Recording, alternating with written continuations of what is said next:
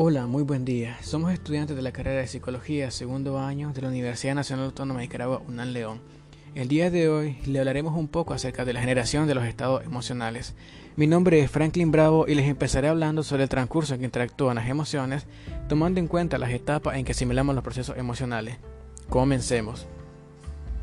En este proceso para la activación del mecanismo emocional, se empieza por una acción o estímulo que activa el nivel de excitación cortical mayormente conocido como arousal. Para lograr dicha activación, son necesarios estímulos internos como por ejemplo el recuerdo de un momento familiar de felicidad y externos como observar algo que nos desagrade. Este solo es el inicio que alerta a nuestro sistema de la aparición de circunstancias que inciden con nuestra persona, modulan nuestra conducta significativamente, además, Puede suceder que el estímulo no sea percibido de manera consciente, esto se debe a que el rigor y lapso del estímulo no supere el umbral de activación de la conciencia. Esto conlleva que la emoción sea de manera inconsciente.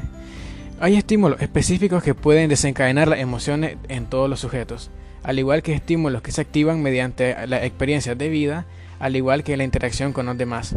Daniel Goleman mencionaba que el cerebro emocional responde a un evento más rápidamente que el cerebro pensante. Percepción del estímulo. Esta acción es posible a través de la estructura del sistema nervioso, ya que éste permite que podamos percibir lo físico y subjetivo, al igual que reaccionar con expresiones, el sentir de nuestro organismo, siendo un medio de comunicación en nuestro entorno y nuestras experiencias con nuestra psiquis. Ya que somos sometidos a nuestro cerebro reptiliano, en ocasiones los estímulos se vuelven inconscientes, mientras que en la percepción consciente el sujeto se da cuenta que la presencia de un estímulo que, por sus características peculiares, posee la suficiente salencia para captar su atención. Esto no ocurre con la no consciente.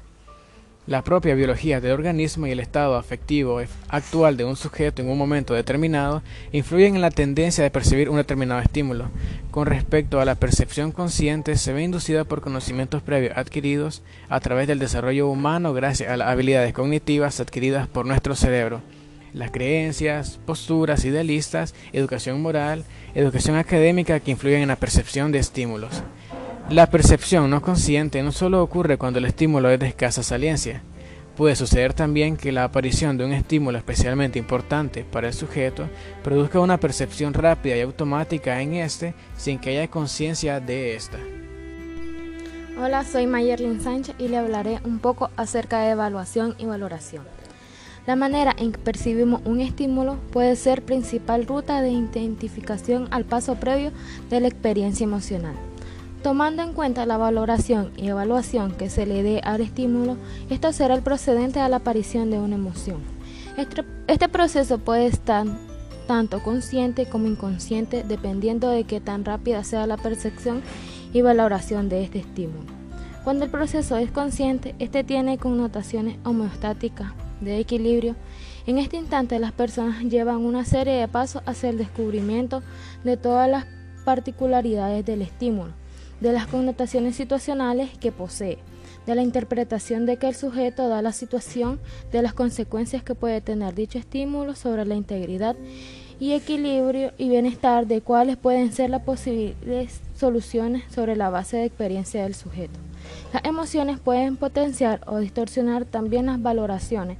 En cualquier caso, toda estimulación que lleva al individuo, sea este consciente o no de la misma, resultará impregnada por el efecto actual de dicho individuo, a como es la del filtro y la atención.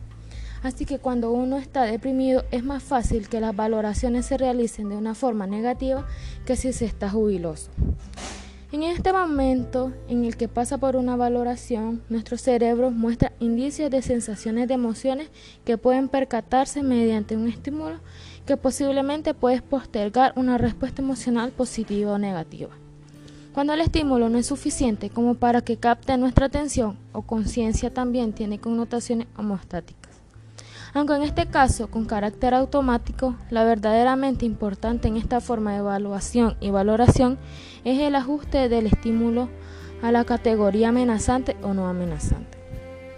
Experiencia emocional. Es la toma de conciencia de la ocurrencia de una emoción, aunque también puede estar ocurriendo un proceso emocional en el que el sujeto no es consciente del mismo. En estos casos, el sujeto puede llevar a experimentar un malestar, inquietud o activación, pero sin ser capaz de localizar la cualidad emocional de cambios o alteraciones. Solo la evaluación, valoración de los mismos, junto con la consideración de las, de las variables situacionales y contextuales y las experiencias previas del sujeto, podrán llevar a la experiencia subjetiva cualitativamente específica de una emoción. Hola, soy Luis Cáceres. Yo les hablaré un poco sobre la orexia. Esto hace referencia al límite que existe entre el entendimiento del estímulo y la intención que provoca el individuo que se ven reflejada en la conducta. Tras sintetizar la valoración evaluación de un estímulo como peligroso para la integridad del sujeto, éste experimentará subjetivamente miedo y casi de modo automático. Se produce una tendencia de acción dirigida a evitar ese estímulo, bien huyendo, enfrentándose a él.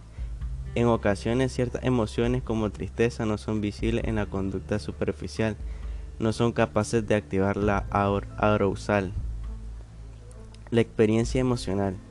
Esta se puede manifestar de diversas maneras a través de ser controlada, es decir, voluntaria, pero también existe la probabilidad de que sea automática, mejor dicha, instintiva. Esta hace referencia a la manifestación observable que se encuentra indefectiblemente asociada a la experiencia de una emoción. Los signos más visibles se localizan en experiencia, expresión facial en los movimientos corporales y en la producción de gritos y manifestaciones verbales, con el denominador común de la espontaneidad y la impulsividad.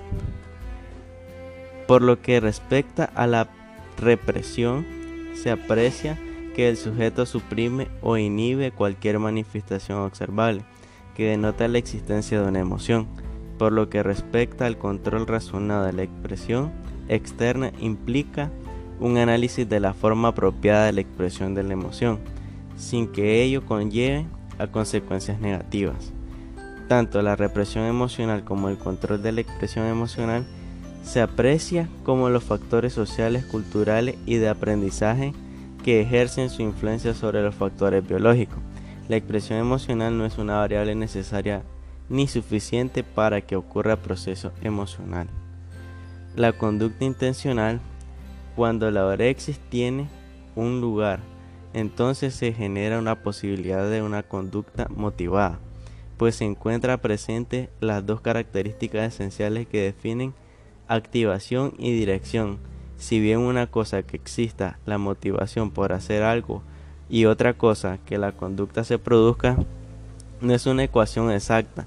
Por ejemplo, si queremos estudiar es probable que se produzca el hecho de estudiar pero puede ocurrir que al final esto no ocurra.